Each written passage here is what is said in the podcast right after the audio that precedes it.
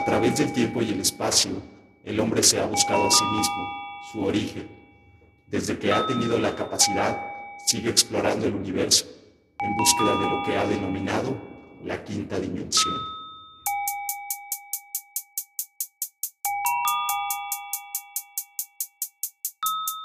Tal amigos? Bienvenidos a la séptima emisión de su podcast La Puerta a la Quinta Dimensión. Mi nombre es Martín Domínguez y el día de hoy hablaremos sobre el proceso del cambio. Y es que, qué difícil es el cambio, ¿no?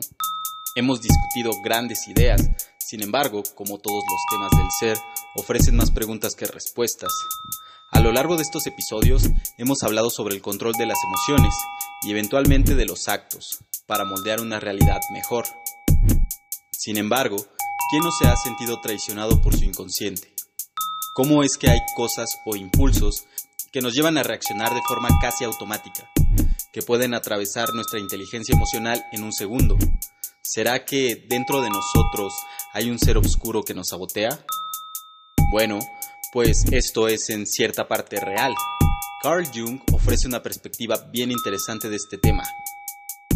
El siguiente capítulo se llama Carl Jung y la sombra. ¿De qué hablamos cuando hablamos sobre una persona? El término persona implica una mezcla del ser físico, mental y espiritual, una mezcla de rasgos y actitudes que lo distinguen de los demás. Sin embargo, la interpretación de Jung de persona tiene que ver más con su raíz etimológica, la cual proviene del significado máscara. Diversas culturas alrededor del mundo han usado las máscaras para expresar emociones y personajes. Según Jung, la persona representa la máscara que utiliza para atravesar diversos contextos de la vida social. Y es que la misma vida social requiere que juguemos diferentes personajes, dependiendo la situación que atravesamos.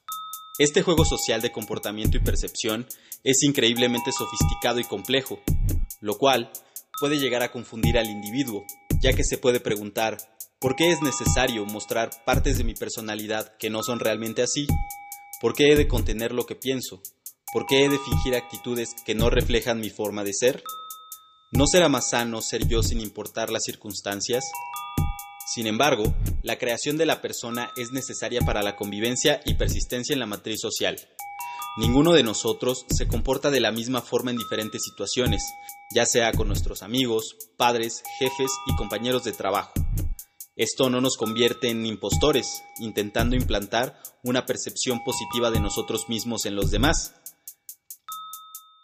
sino que busca crear un equilibrio entre las necesidades de nuestro ser físico y nuestra personalidad, que, como hemos platicado, es creada a partir de impulsos, ideas y pensamientos constantes, los cuales pueden ser tan extensos y variados como nuestra imaginación. Conforme el estudio del ser avanza, así como la vida misma, nos damos cuenta sobre el por qué es necesario utilizar estas máscaras, y es que en este cuerpo tan complejo que es el ser humano, es difícil encontrar la verdad. ¿Son pensamientos o es real? Un análisis que conlleva privacidad y contemplación, ya que esto permite que podamos ser más auténticos a nosotros mismos, más auténticos a lo que realmente queremos y necesitamos. Jung expresó que un ser auténtico no es aquel que se relaciona con el mundo a través de una existencia rígida, ya que la identificación con una máscara específica inhibe el desarrollo psicológico y social. Consideraba peligroso que alguien se identifique por completo con su personaje, como el profesor con su libro o el terapeuta con su terapia, ya que de ahí podría brotar como consecuencia un tipo de personalidad superficial, frágil y conformista, que reduce todo a su persona. Esto es un estado mental y reflexivo, en el que el sujeto es inconsciente de la distinción entre sí mismo y el mundo en el que vive. Entonces, si el yo se identifica con la máscara, provocará que el ser pierda su capacidad de distinguir entre su persona y las máscaras o facetas de su vida, así como las que son esperadas de él y premiadas en forma de impulsos positivos, aceptación o desarrollo, lo que llamamos eventualmente su personalidad. Su persona exterior, por decirlo de alguna forma.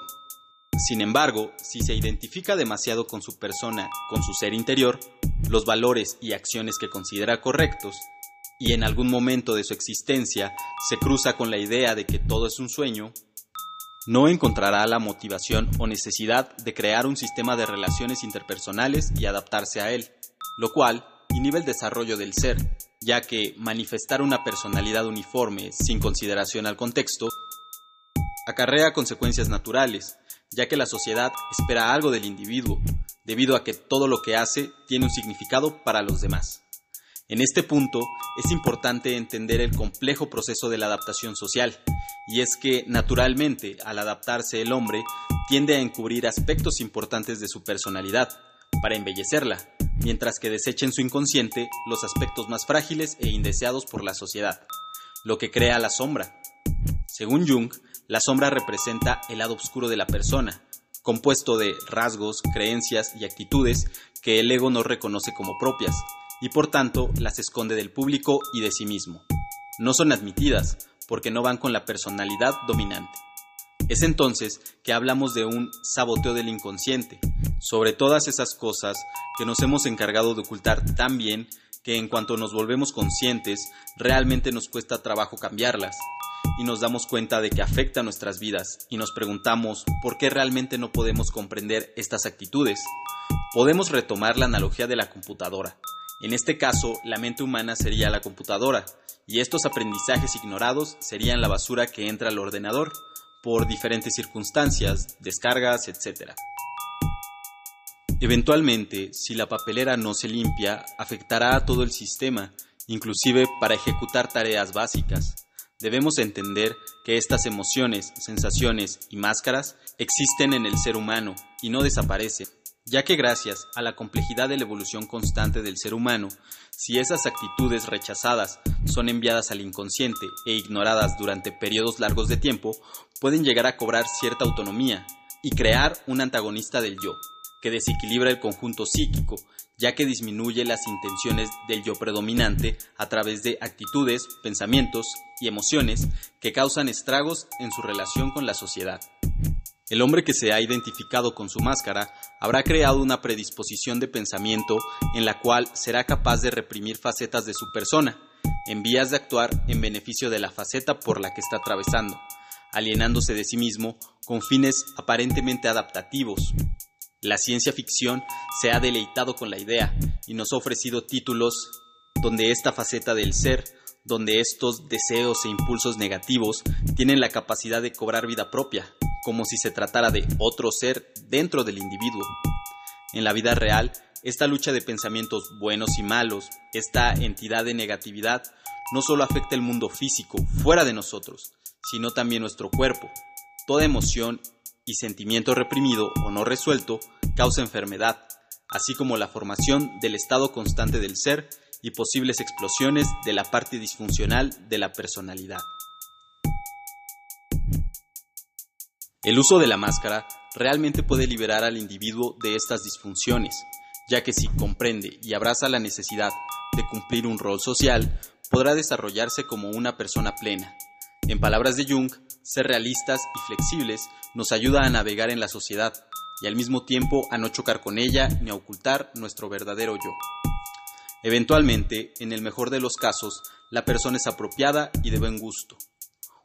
Un verdadero reflejo del estado interior y su sentido externo acerca de sí mismo.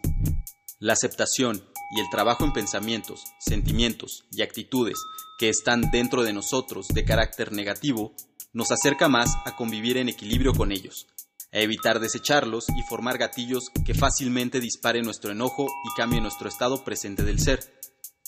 Al autoobservarnos y ser conscientes de que diferentes situaciones requieren diferentes facetas, podemos entender que dichas facetas están separadas del ser y analizar si realmente son necesarias, apropiadas y correctas, lo cual eventualmente nos llevará al equilibrio de nuestras máscaras y tranquilidad del ser.